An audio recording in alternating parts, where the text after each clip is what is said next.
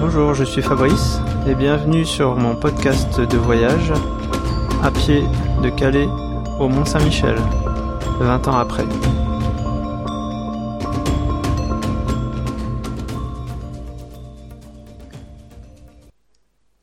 21 août 1998, 13e étape de Colville-Plage à Annelle. Vers midi, j'écrivais ceci. Je crois que j'ai compris pourquoi jusqu'à maintenant j'arrivais si peu à méditer en marchant. En fait, je réfléchis pas mal quand j'ai une décision à prendre, mais pour l'avenir proche, je n'ai pas grand chose à décider, contrairement à Alice. J'espère qu'elle réussira à combiner vie matérielle et rêve sans tomber dans l'un, le commercial, ou dans l'autre, à l'autre bout du monde. Ce que j'espère, c'est qu'elle trouve sa voie dans un métier qui la passionne et la grandit mais que ce ne soit pas trop loin de moi.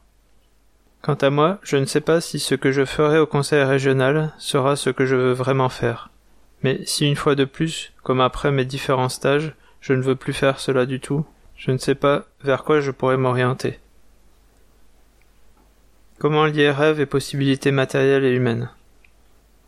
Ce qui fait réfléchir également, c'est les discussions que l'on a, les rapports avec les autres, les choses que l'on fait, les problèmes du stress. Pour le moment, la seule chose que je voyais depuis que je suis parti, c'est comment arriver au bout dans les temps. C'est sûr que ça m'obnubilait tellement que je n'ai fait que penser à ça. Marcher, foncer, planifier, trouver où dormir et encore marcher, même la nuit. Maintenant que je dispose d'une semaine en plus et que j'ai passé la moitié de la distance, je me suis rendu compte que j'avais du temps. J'ai donc changé le rythme de mes étapes et ma façon de marcher. Ça me laisse plus de temps pour m'arrêter, regarder les planchistes, écrire, regarder la mer qui parle à mon cœur. En un mot, je commence réellement à profiter. Et ça permet de réfléchir un peu plus. Je me mets trop souvent des barrières, des objectifs. Marcher une heure trente, m'arrêter à tel endroit, ne pas faire tel détour. Et c'est bien pour foncer, on ne peut pas faire 30-35 km par jour sans ça. Mais les yeux restent souvent rivés sur le sol et on ne prend pas le temps d'apprécier. On marche pour avancer. Il faut dire que lorsque l'on n'est pas au bord de la mer, on n'a pas grand chose d'autre à faire. À partir de maintenant, je ne devrais plus beaucoup quitter la mer pour les routes, et j'ai passé les grands endroits touristiques. Ça devrait donc aller mieux. Ce matin, et cette nuit, il a plu et le ciel est bien gris aujourd'hui, accompagné de vent. Le résultat n'est pas très chaud. Pourtant la mer est superbe. Il n'y a pas trop de monde, et j'apprécie vraiment cette journée.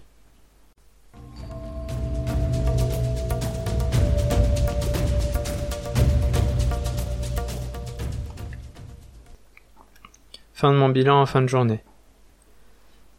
Quelle différence quand il n'y a que 25 km à faire?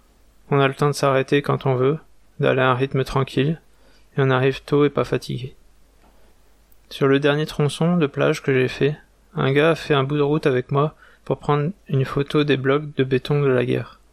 On a discuté comme ça pendant une bonne demi-heure. C'était sympa.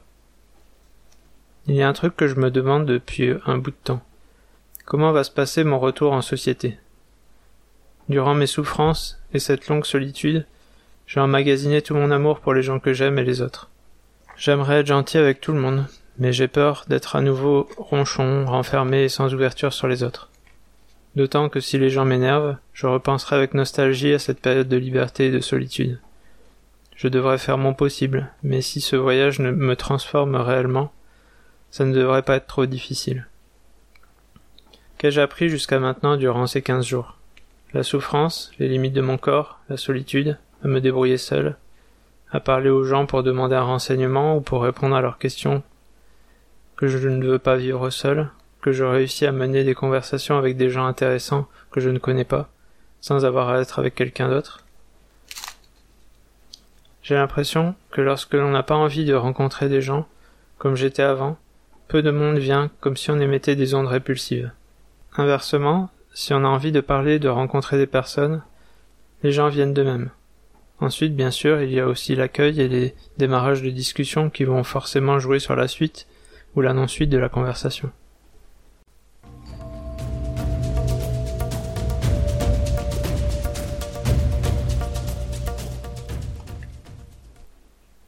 Alors comme je disais dans la précédente euh, précédent épisode, euh, je suis passé à un autre rythme. J'ai déjà j'ai passé la moitié du, du, voyage, la moitié de la distance, je me rends compte que je vais, je devrais y arriver sans trop de problèmes.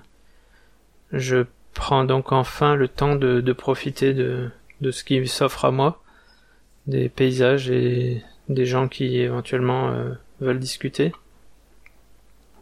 Cette étape est une, une des seules étapes euh, depuis le début où j'ai passé euh, tout, tout toute, toute la journée euh, en bord de mer, soit sur la plage ou soit sur des longues, très très longues digues.